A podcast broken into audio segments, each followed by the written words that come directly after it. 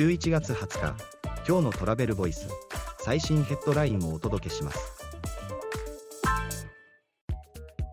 企業が注目する2024年のキーワード9割以上が海外情勢を指摘。運輸業の2024年問題や生成 AI も。英国データバンクの調査によると2024年の注目キーワードとしてロシア・ウクライナ情勢。人手不足2024年問題といった観光産業にも大きく関わるワードが上位を占めた。次のニュースです。日本人の旅行消費額2023年7から9月は2019年比で減少続くも1人当たり旅行支出は1割利増観光庁速報値2023年7から9月の日本人の国内旅行消費額は前年同期比15.7%増の6兆2899億円2019年同期比では6.0%減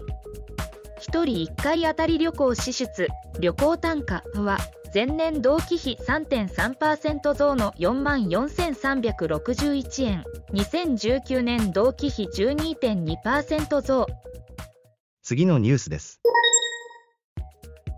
JR 東日本モバイル Suica で自動改札機が利用できる電子チケットマースプラットフォームを活用。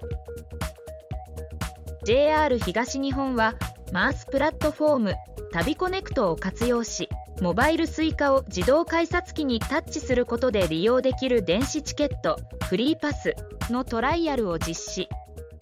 次のニュースです。CNN 鳥取島根など新幹線ない地域で旅番組スローペースの旅で地元の人との出会いを紹介。CNN は2023年11月19日20日放映の旅番組ネクストビッグトリップで日本の鳥取県島根県富山県西部にフューチャーした。スローペースで旅をし息を飲むような風景や予期せぬ宝の探索ができると紹介。次のニュースです。ヨーロッパ議会観光客向け民泊に規制案2年以内に発行へ。エアビーらにデータ共有を義務化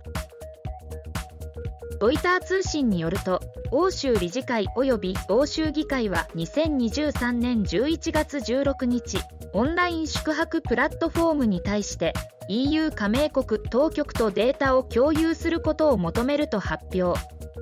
宿泊データを毎月当局と共有することを義務付け。